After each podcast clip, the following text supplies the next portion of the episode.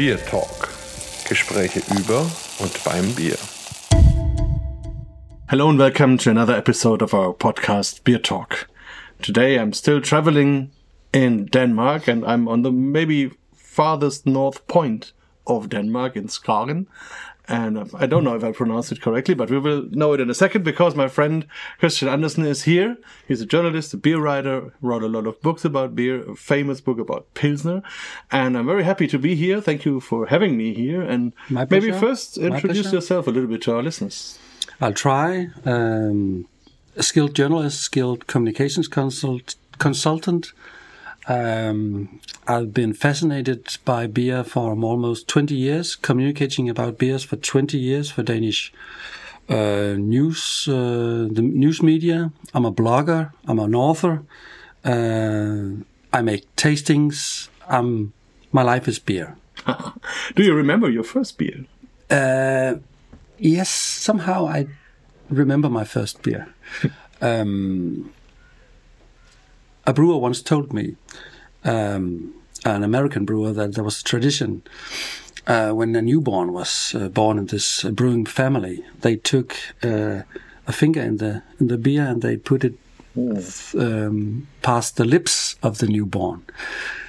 That far away, I can't remember. I hope that my parents did that, but I'm not from a brewer family, so probably not. I was a teenager, and uh, the only beers you could have in Denmark was Carlsberg Pilsner and Tuborg Pilsner. Um, there was practically only Pilsners at the market in the 70s. But another brewery called Hancock from the northern part of Jutland, uh, part of Denmark called Jutland, close to where we are now in Skagen, Skagen, Skagen, uh, the northernmost uh, part of Denmark. This um, Hancock breweries uh, also exist today, and they make excellent lagers. And their um, specialty is uh, German lagers and Czech lagers. And uh, this lager I um remember as my first big beer experience was a Hancock lager uh, with Saaz hops.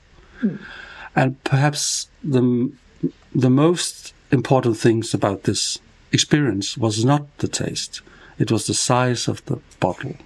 It was seventy-five point. Um, uh, what do you call it? Centiliters. Yeah. Yeah. So, you know, teenager, perhaps 13 years old, 75 centiliters, and not drinking Carlsberg, not drinking Tuborg, that was a thing. That was coolness at that time. Wow. So you shared that with your friends, and so you came into beer. And you just said a German Pilsner and a Czech Pilsner. Would you say today there is a Danish Pilsner? When I wrote my first column as a blogger at the newspaper uh, Jyllandsposten, uh, at that time the biggest newspaper in Denmark, I had to make, you know, an entrance that would so people would, ru- would read my blog called Durst, thirst. Um, and in Durst, my first uh, blog in Durst, uh, the headline was "There's no such thing as a Danish beer." Said, do, That's a statement. that's a statement, isn't it? yes.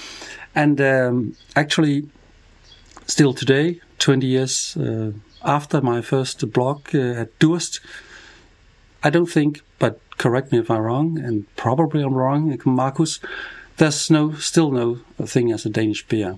Um, and indeed, uh, no Pilsner beer. I wrote a book uh, called The Naked Beer, uh, a base book about Pilsner, 375 pages of about Pilsner. Uh, research uh, travels to Franconia, Bavaria, and in the Czech Republic, and Portland, or, uh, sorry, Oregon in um, in the United States. Three rich um, Pilsner regions in, of the world. Talk to brewmasters, says there's several uh, hundreds of Pilsners. Um, and I came uh, to my conclusion there's lots of Pilsner styles. Uh, no Danish styles, but lots of Pils- Pilsner styles. As you probably know, Marcus of all, uh, North uh, German Pilsner, Um, best known of the Jever Pilsner. Not that good anymore, I think, but uh, we can take that, uh, talk about that if you dare. If you dare. We can. we, we are an, an open podcast. We can talk about that. And if you would have asked me maybe five or six years ago, You would a work on a work on that book would be like a nightmare for me because I never drank pilsner. I never liked the style, and of course I can judge it. And nowadays, sometimes I also drink it, but it's still for me not a go-to beer. But of course, I, I know there are people who love it, and I, it's it's okay, it's great, but not personally. Let's say that is. But we can of course talk about Yeah. Jever and your impressions if you want. No problem. The book is my love of what I call a base beer, a pilsner. I call it a base beer. There's a reason why it's still so popular. I know the the industry taste, the industry flavor is, is very uninteresting, but there is a reason why this Urquell they invented it in 1842. There's a reason that it's still very popular. uh, Um, so many years afterwards, I think. Uh, marketing, of course, but also the flavor. But in the beer re- revolution, that was a no-go uh, type of beer. In Denmark, actually, um it was a hated beer style. Mikkeller, the Mikkeller brand, um, as you probably know, uh, they had a f- famous. Uh, he established a very famous beer bar in Copenhagen in, in 2010, I think Something like that. Yeah. Yes. Mm. uh, called Mikkeller Beer Bar, and it was uh, not only a sensation here in Copenhagen, not only in Denmark, but also in the beer craft beer world. Uh, if you want to enter their Wi-Fi, you had to have a code, and the code was "I hate Carlsberg." so, but I, I don't hate Carlsberg. I don't hil- hate Pilsner. I don't even hate industry Pilsner. I think I'm not that sure about that point, but I love the base beer Pilsner, and I knew because of my travels, not at least because of my travels to Germany, not at least because of my travels to Bavaria, that Pilsner is a drink for the gods. But it was taboo talking about Pilsner at that time. Um, but my love for Pilsner just grew over the years. And I'm a journalist, and I know when I see a good story, and the good story was here: make a book, Christian, and make it uh, make the Pilsner have a revival. Uh, because my book is, of course, my love of Pilsner, but it's also a public relation act. yeah, come back for the Pilsner, please. And the book will be published in English soon. It so will, to we October. will, we will, yes, we will also come back to our listeners then and, and say, okay, now it's available. so you will hear from Please. us. Yes, we do. And, and I already have it in Danish, so I could more or less only look at the pictures, but this is also already very nice. But we also talked a lot, and and I think it's it's very good to have that that Pilsner has such an advocate in the beer world like you. And in terms of hating, I would say a real beer lover should not say I hate a beer or a beer style. You can maybe hate the behave of an actual company owner or these things when because we have that in Germany from some big industrial companies Yeah. who try to destroy local beer culture Mm. just to get some more hectoliters. But that's stopped now almost. And I think, and, and, and all the rest, it's beer. And um, I'm always happy if people drink beer, then they drink, let's say, Coke or something like that. So, and, and, and we all have this beer where we come back after a long trip, whatever. And that's more or less normally an easy beer. and of course, industrial pilsners can be these easy beers, maybe not for enjoying and have all that flavor and aroma, but just for a refreshing drink. And especially if you have been like me, wandering uh, or hiking through the desert and coming back two weeks later. And then something like a McDonald's was like heaven, mm. just because you're back to, to Yeah. a normal thing. Yeah. And so I think that that's totally okay. And, and I really, I think it's important to have this, this Pilsner culture in, in a very deep look.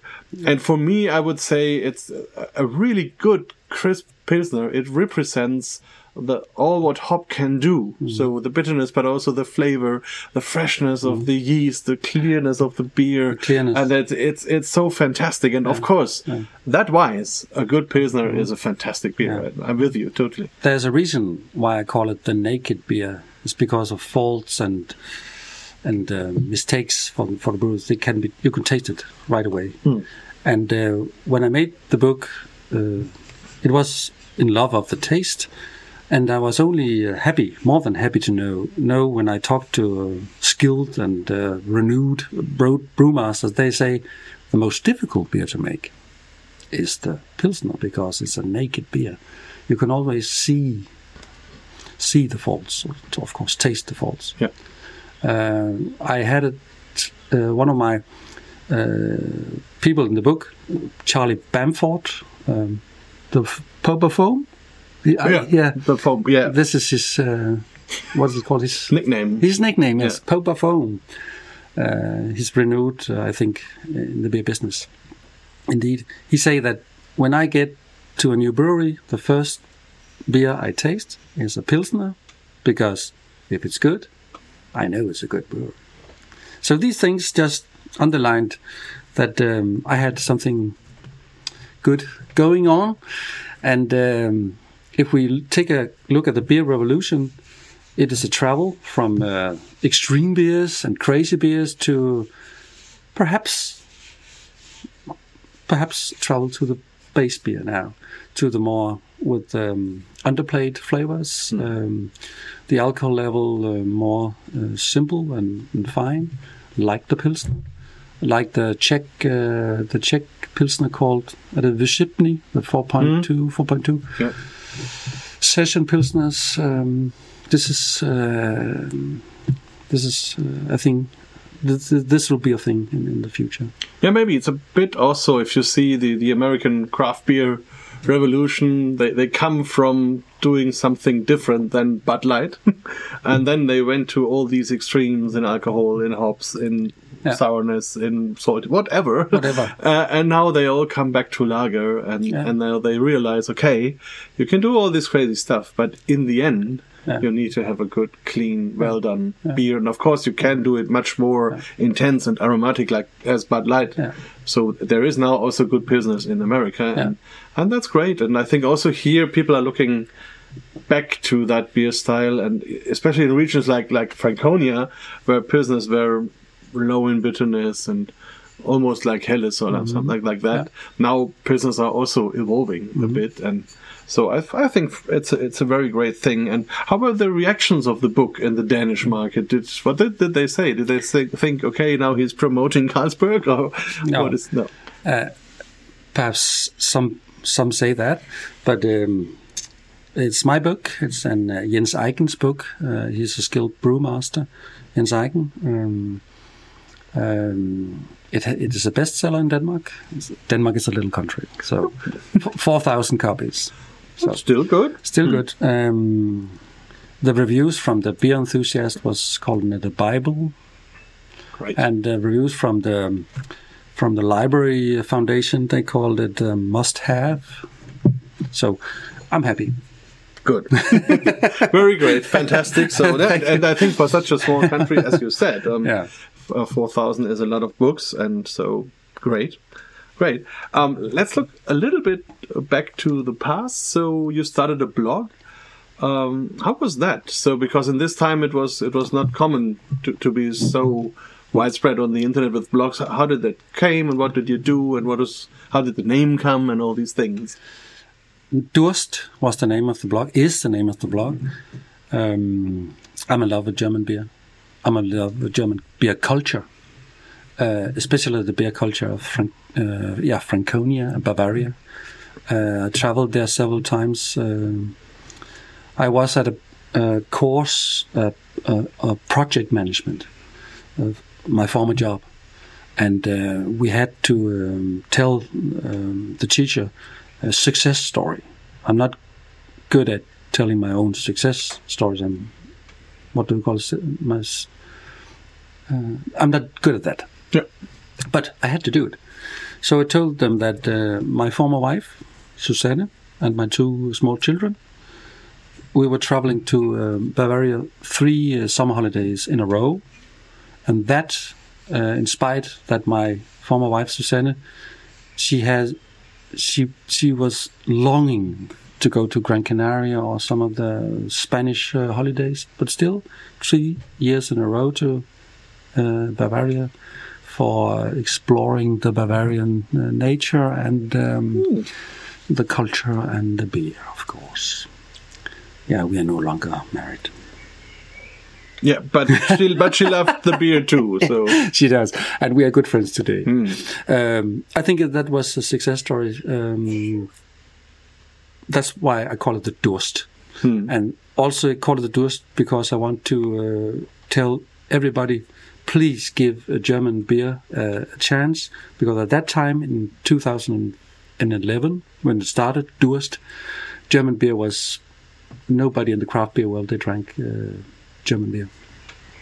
yes, that is some.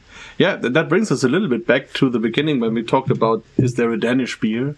Um, the listeners know because I mentioned it several times, but also when when I start the beer education, I also tell the people there is no German beer culture, or maybe there's not that German beer culture, because all our beers, all our beer styles, all these things are much older than the idea of Germany or even the country of Germany. So we we started to exist in 1871. So all our beer styles are eh, older than that, and that's also if you look in the country today.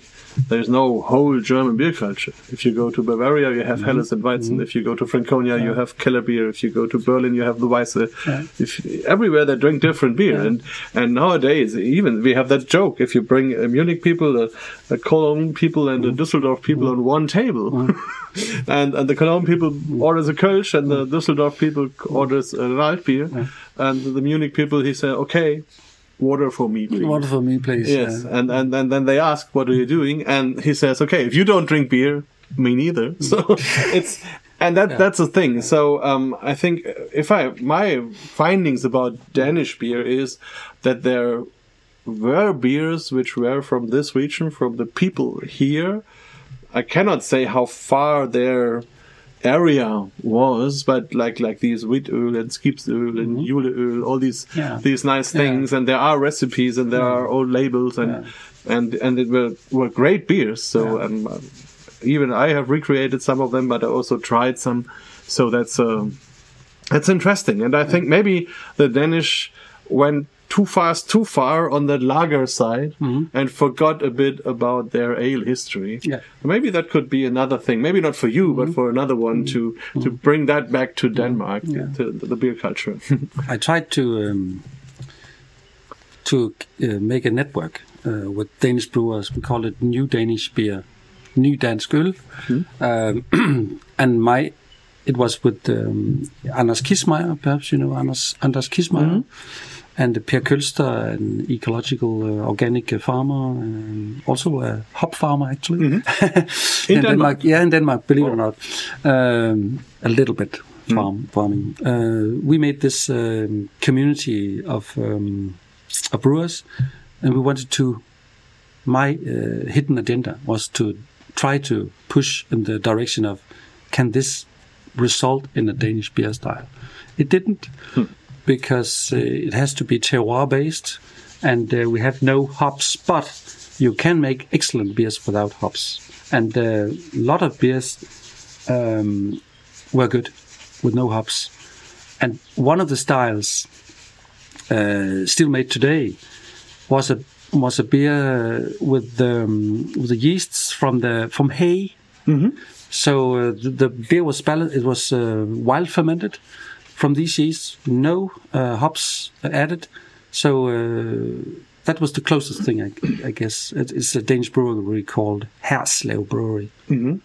It's a, it's, a, cidery, cider gueuze kind of uh, beer, and he also uh, barrel aged age is age is it.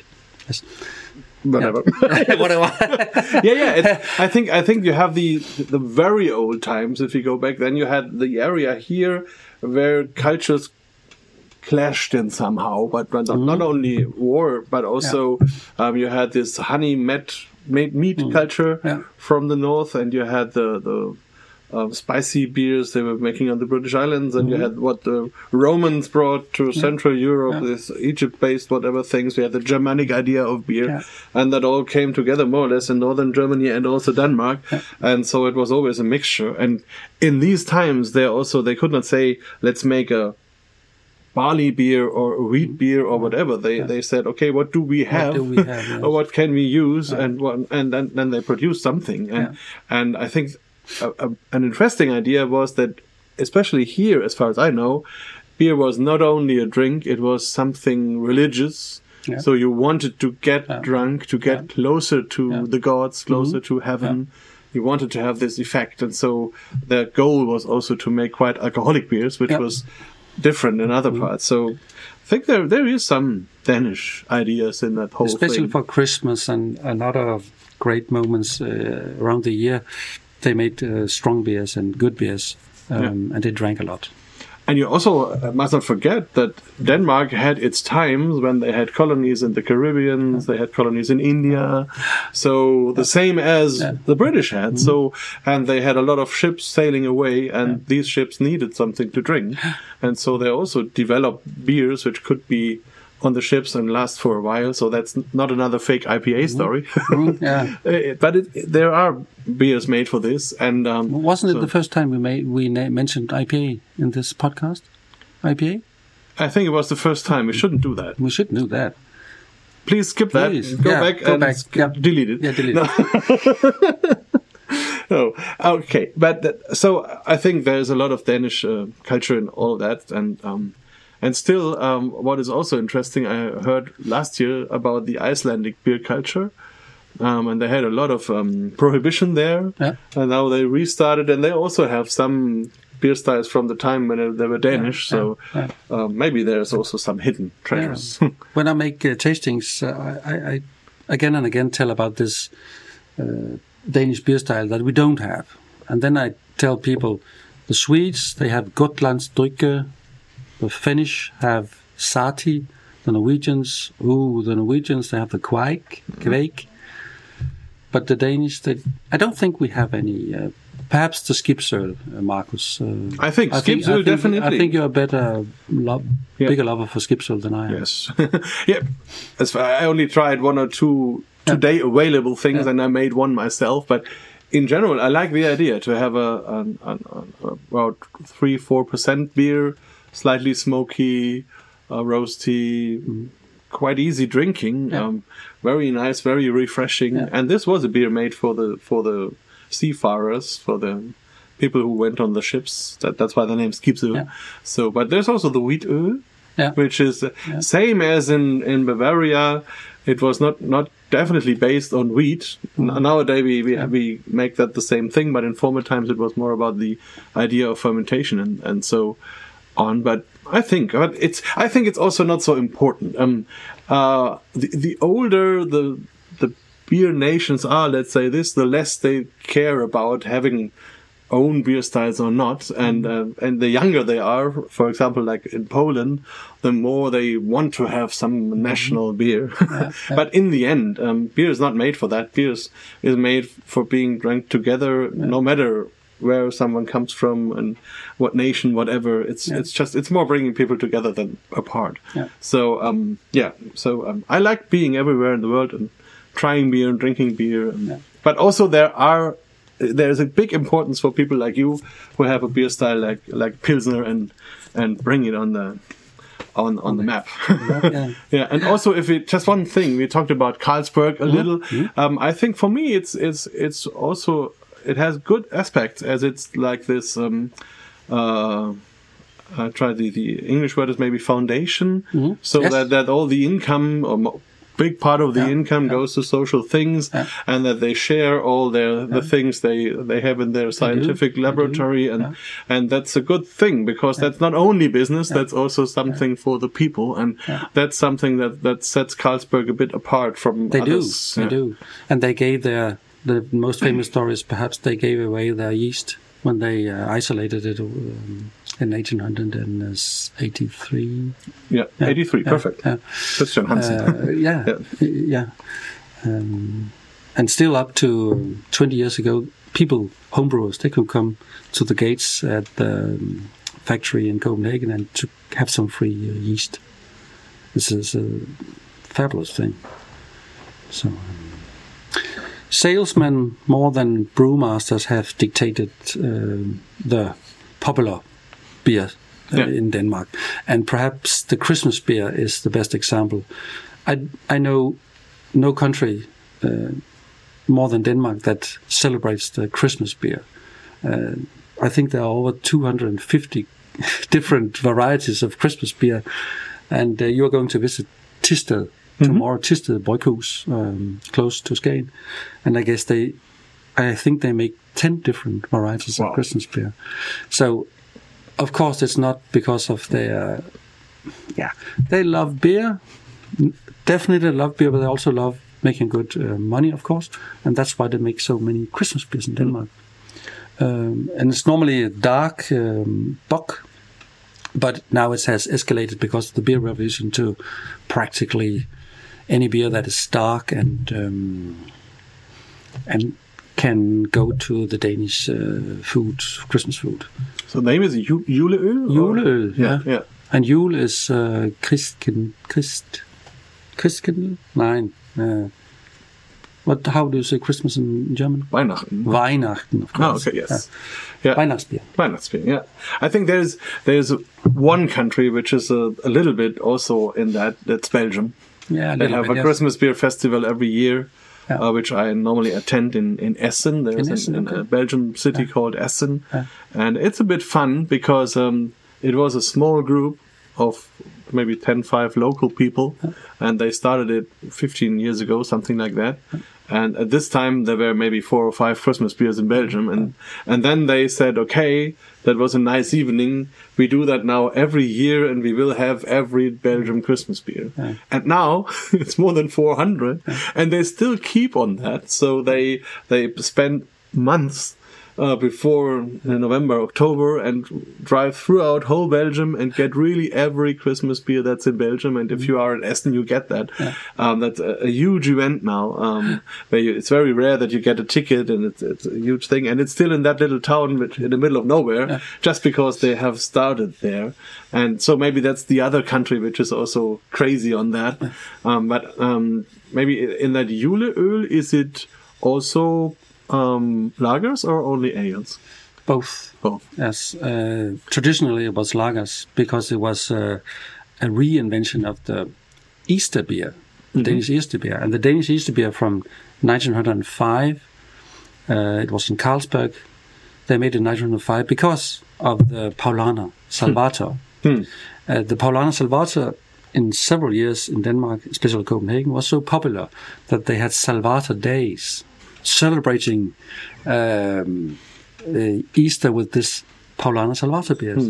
And of course, uh, Carlsberg, at that time, they made fabulous beers, but they made also want to make money. And they had a keen look on this Salvator days, and they said to themselves, let's make a Salvator beer. So they made a Salvator-like beer, uh, Easter beer. And that's how the tradition of Easter beers and Christmas beers started. That's fun. Yeah.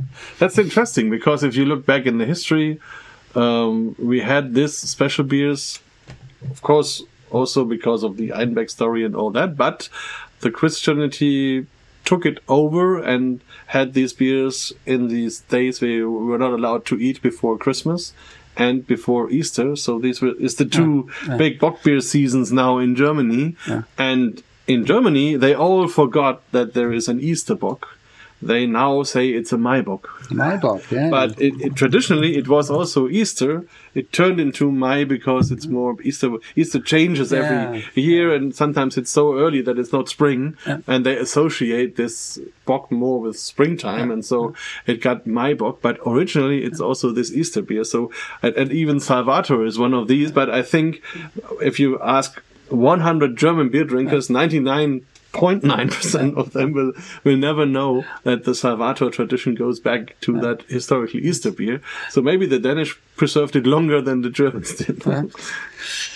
I love all kinds of beers, they, just as they are, if they are good. Yeah. Um, and not uh, surprisingly, I'm in, especially in love with the lager beers, and these days bock beers are my makes my heart uh, weak. You know what to say?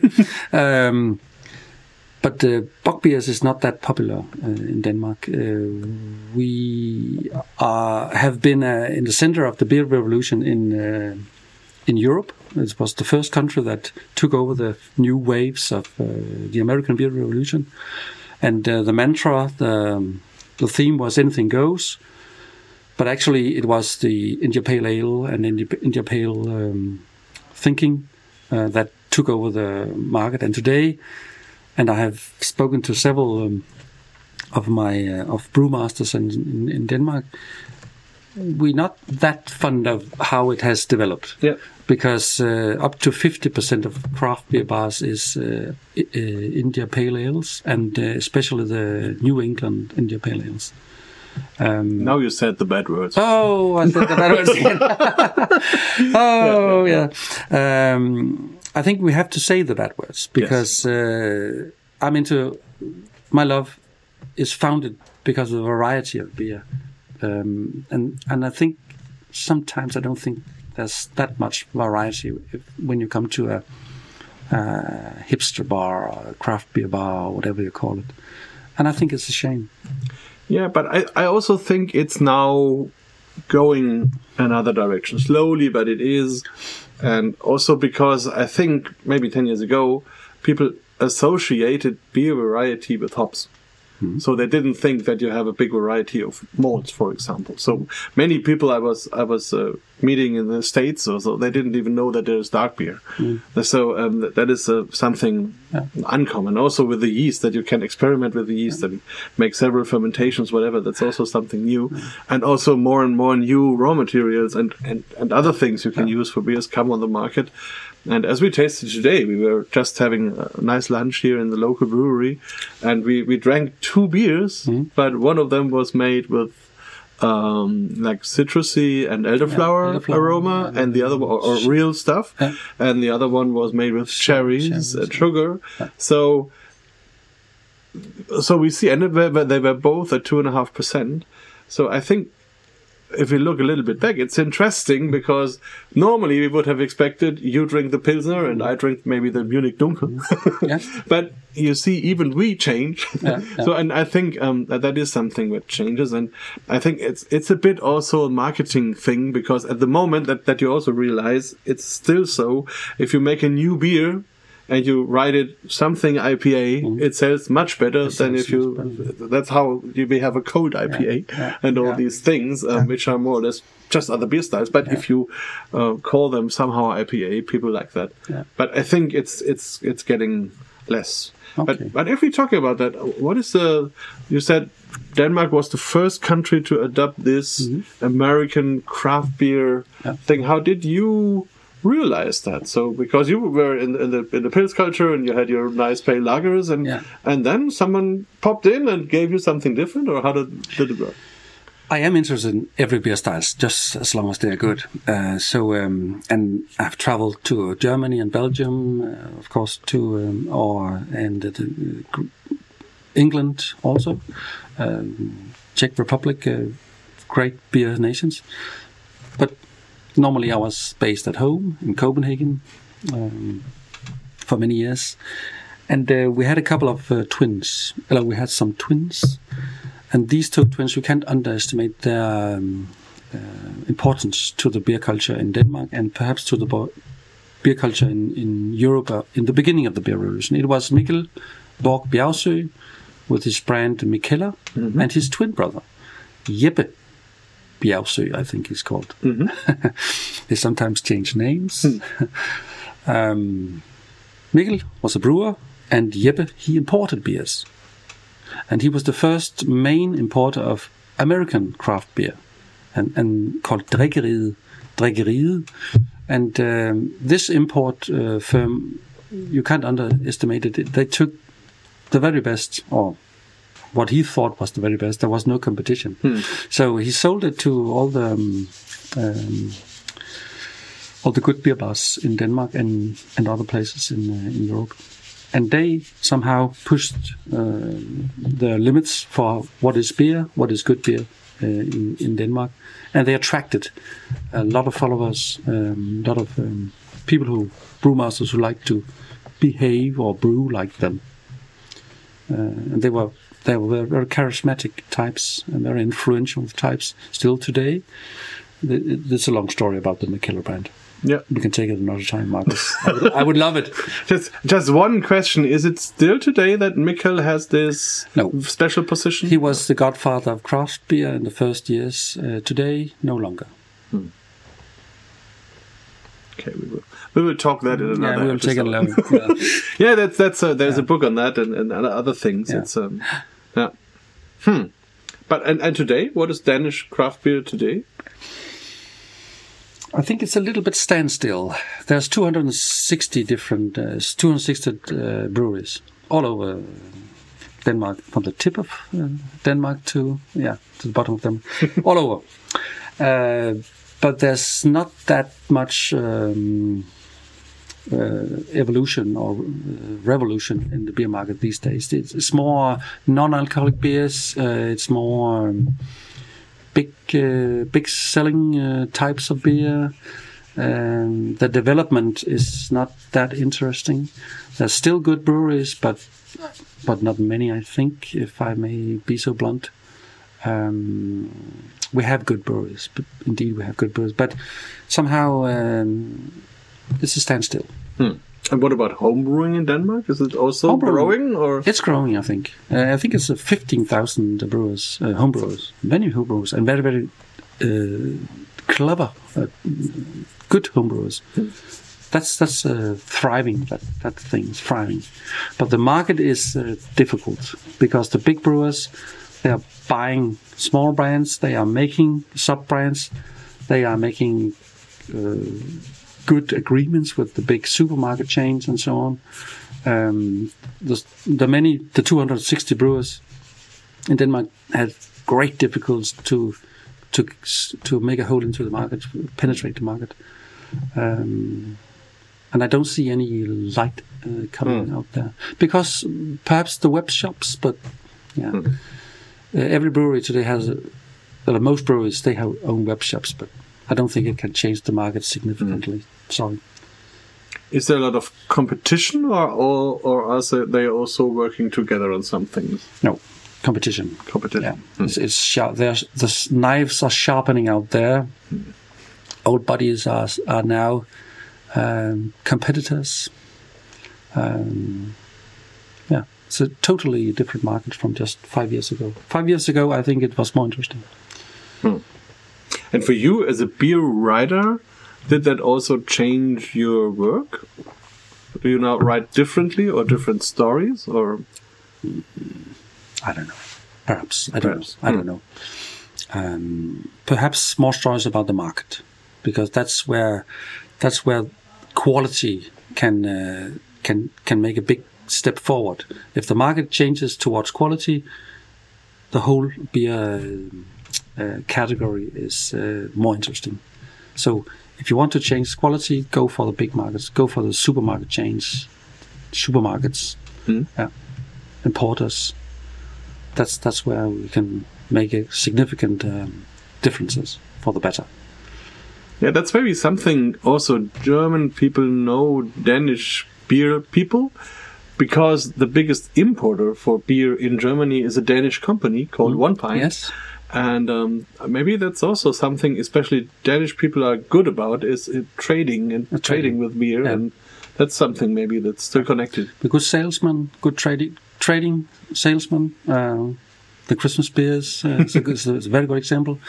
The One Pint is also a well good example. Good, good uh, trading uh, people. Yeah. yeah. And you have another book project in the pipeline? Yes, and I'm looking forward to write the book about the Danish beer revolution. Ha! Aha! The best beers, so the best More than five pages, yes? More than five pages. Uh, good stories. Um, yeah, that's in my pipeline. Perhaps next year. Okay, yeah. and maybe also in English sometime. So perhaps in English. I hope so. Then yeah. it, that will be an achievement. Danish beer in English about Danish. Um, yeah. Yeah, there is beers. there is some books in English about Danish beer. So um, I, I bought the book about the historic Danish beer style. So I can only Yeah. recommend also the listeners if you are interested. There's a lot of also about some history parts, but not in that global way. I think you will cover. So I'm looking forward to have that and Mm-hmm. read that. So yeah, thanks a lot for your time. Thanks a lot for the information. My pleasure, luck. Marcus. Mark, my pleasure. And nice to have you here in Skagen. Yeah, fantastic. It's a great place. I also only can recommend um, come to the top of Denmark and have a nice beer here. Maybe meet Christian and um, enjoy it. It's a wonderful place. Thank you. BierTalk, der Podcast rund ums Bier. Alle Folgen unter www.biertalk.de.